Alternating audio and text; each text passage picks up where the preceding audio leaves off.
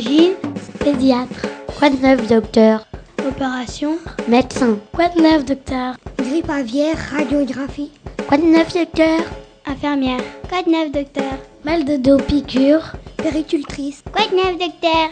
Varicelle. Quoi de neuf, docteur? Ordonnance. Quoi de neuf, docteur? Bonjour, je m'appelle Aceta. Bonjour, je m'appelle Lilian. Bonjour, je m'appelle Sabri.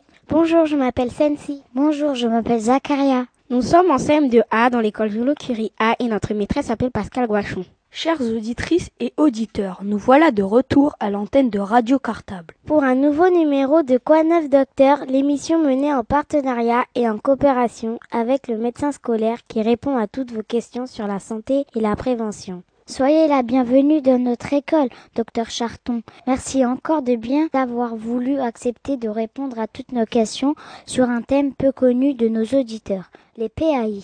Avant de véritablement commencer l'interview, pouvez-vous, s'il vous plaît, docteur Charton, commencer par vous présenter de façon à ce que nos auditeurs vous connaissent un peu plus et comprennent vos différentes fonctions? Bonjour, ben merci de m'avoir invité dans votre classe. Donc je m'appelle Claire Charton et je suis médecin sur Ivry depuis maintenant 5 ans. Et donc euh, bah, Ivry, je travaille dans 20 des 25 écoles maternelles et élémentaires, dans trois collèges et au lycée professionnel Fernand Léger. Mon rôle, bah, bien sûr, ça va être de travailler autour des PAI, c'est-à-dire les enfants qui ont des problèmes de santé, des petits soucis de santé qui ont besoin, on va en reparler, de, de traitement à l'école, mais aussi de travailler avec bah, les maîtresses et, et, puis les parents autour des enfants qui ont des difficultés, euh, aussi autour des enfants quand il y a des problèmes de maltraitance, de, autour de la protection de l'enfance.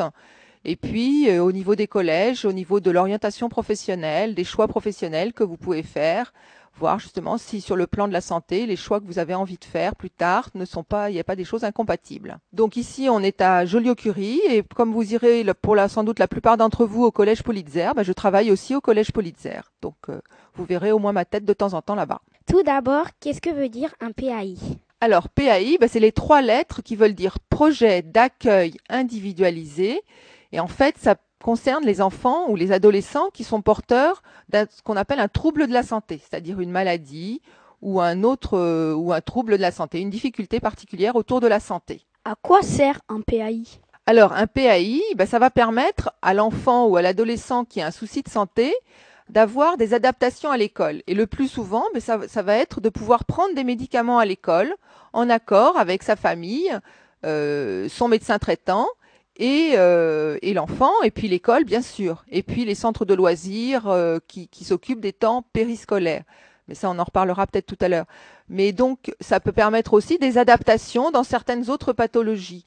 Comme vous allez me poser des questions là-dessus, on verra un petit peu les différents, les différents exemples que l'on peut trouver. Qu'est-ce que ça veut dire pathologie? Oui, c'est vrai, j'ai utilisé un mot pathologie. Alors en fait, pathologie, c'est les maladies. Hein, c'est un mot un peu scientifique pour dire les différentes maladies. On va utiliser ce mot-là qui est plus facile. Quoi de neuf, docteur? Dans quel cas mettons en place un PAI Alors, eh bien, on va mettre un PAI lorsque justement, dans le cas de certaines maladies qui sont chroniques, c'est pas quand on a une grippe, c'est pas quand on a une angine, mais quand c'est une maladie qui est au long cours, c'est-à-dire qui dure tout le temps, qui dure ou en tout cas un long moment, on va avoir besoin, l'enfant ou l'adolescent va avoir besoin de prendre des médicaments pour éviter qu'il y ait des choses qui s'aggravent, ou de mettre certaines adaptations pour faciliter sa vie à l'école, des choses qui sont pas classiques d'habitude, qui, qui permettent qu'il puisse vivre au mieux sa scolarité. Donc, on va un peu donner des exemples. Euh, on va en reprenant les maladies dans lesquelles les plus fréquentes dans lesquelles on va mettre en place un PAI. Et ben c'est par exemple l'asthme.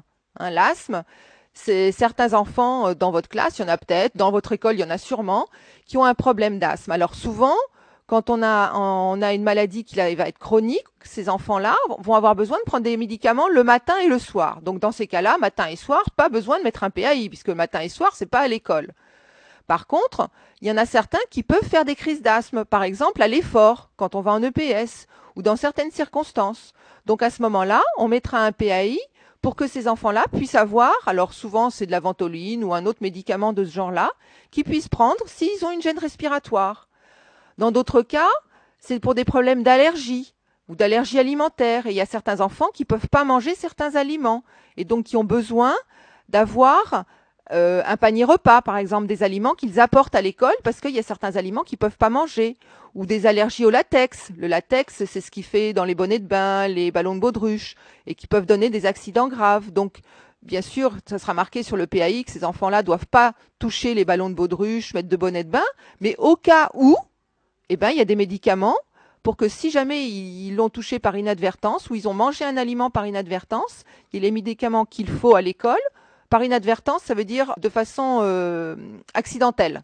Hein. ils ont touché de façon accidentelle ou ils ont mangé de façon accidentelle un aliment, ils puissent prendre le médicament qui évitera qu'ils fassent quelque chose de plus grave. Alors il y a d'autres maladies encore, il y a le diabète. Donc dans le diabète, par exemple, il y a certaines choses au niveau de la cantine ou euh, au niveau de l'alimentation, les, les, enfants ou les adultes qui sont diabétiques ne doivent pas manger de choses sucrées. Donc par exemple, on note qu'ils ont le droit de manger tout le pain qu'ils veulent, qu'il faut qu'ils mangent des légumes à tous les repas, mais que par exemple les desserts sucrés, les yaourts sucrés, les gâteaux, les choses comme ça, ils ne peuvent pas en manger, que donc il doit y avoir autre chose à la place que par exemple ceux-là, ils ont le droit d'avoir une collation à la récréation, alors que vous maintenant, je pense que dans la plupart des écoles, il n'y a plus euh, de petits goûters qu'on prend aux récréations le matin. Donc, alors que ces enfants-là, quelquefois, c'est nécessaire pour équilibrer leur diabète, pour pouvoir vivre le plus normalement possible, qu'ils puissent manger quelque chose. Il y a aussi des précautions à prendre au cas où ils fassent des malaises. C'est-à-dire, les enfants diabétiques ou les adultes diabétiques ont quelquefois des manifestations parce qu'ils manquent de, sucre. Et donc, eh ben, c'est important qu'ils puissent, à ce moment-là, manger euh, quelque chose pour éviter de, faire un accident plus grave.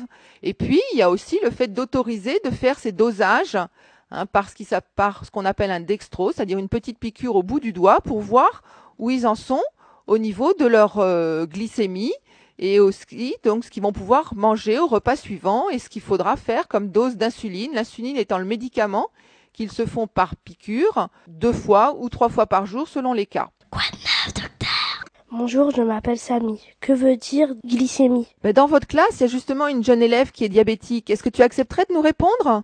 Oui. Ben, le mot glycémie, ça veut dire c'est euh, bah, c'est le taux de sucre dans le sang. Merci. Hein, donc en fait, la glycémie, on a tous du sucre dans le sang, comme on a d'autres substances, c'est la glycémie. Donc c'est le taux de sucre qu'on a dans notre sang. Et donc il y a un taux idéal Hein, qui fait que ben on est bien. Si on n'en a pas assez, ben on, on se sent pas très bien, on a la tête qui tourne, on peut faire des malaises, on peut même perdre connaissance. Puis si on a trop, on n'est pas bien non plus. Hein, et les diabétiques, comme ils ont l'insuline qui n'est pas bien fabriquée par le pancréas, leur glycémie, leur donc leur taux de sucre dans le sang est trop élevé. C'est pour ça qu'ils sont obligés de se faire des piqûres d'insuline que le, que le corps ne fabrique pas spontanément. Alors il y a aussi d'autres cas de maladies. Il y a par exemple les migraines, hein, des maux de tête très fréquents donc les migraines, c'est les, les, maux de tête très fréquents.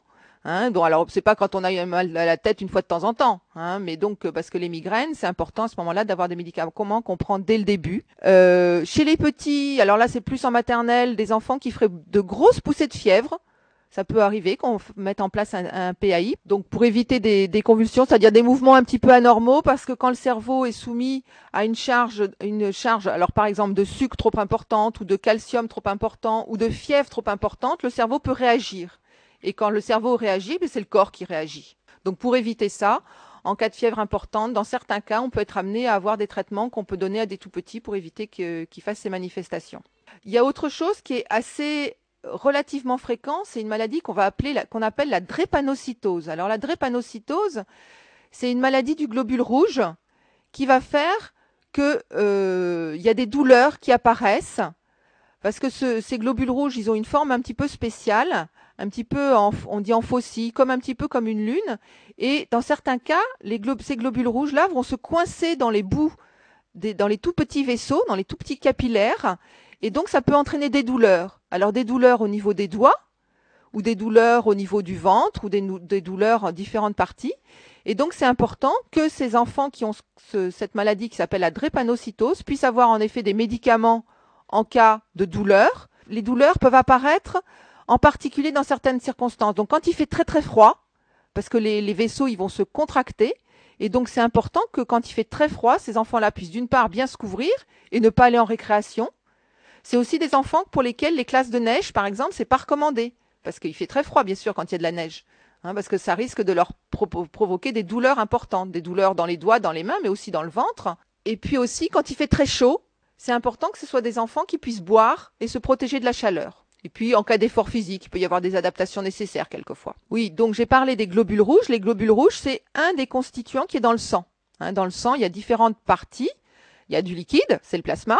Et puis il y a d'autres parties, c'est les globules rouges qui servent à transporter l'oxygène dans le sang. Ça nous sert donc à ce que nos, organes puissent respirer. Il y a les globules blancs qui servent à se protéger contre les maladies. Et puis il y a les plaquettes qui servent à, ce qu'on ne saigne pas, qui servent au niveau de la coagulation, à ce que si on se blesse, ben, ça s'arrête de saigner, ça saigne pas tout le temps.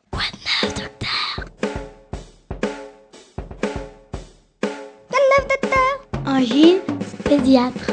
Quoi de neuf, docteur Opération, Médecin. quoi de neuf, docteur? Grippe aviaire, radiographie.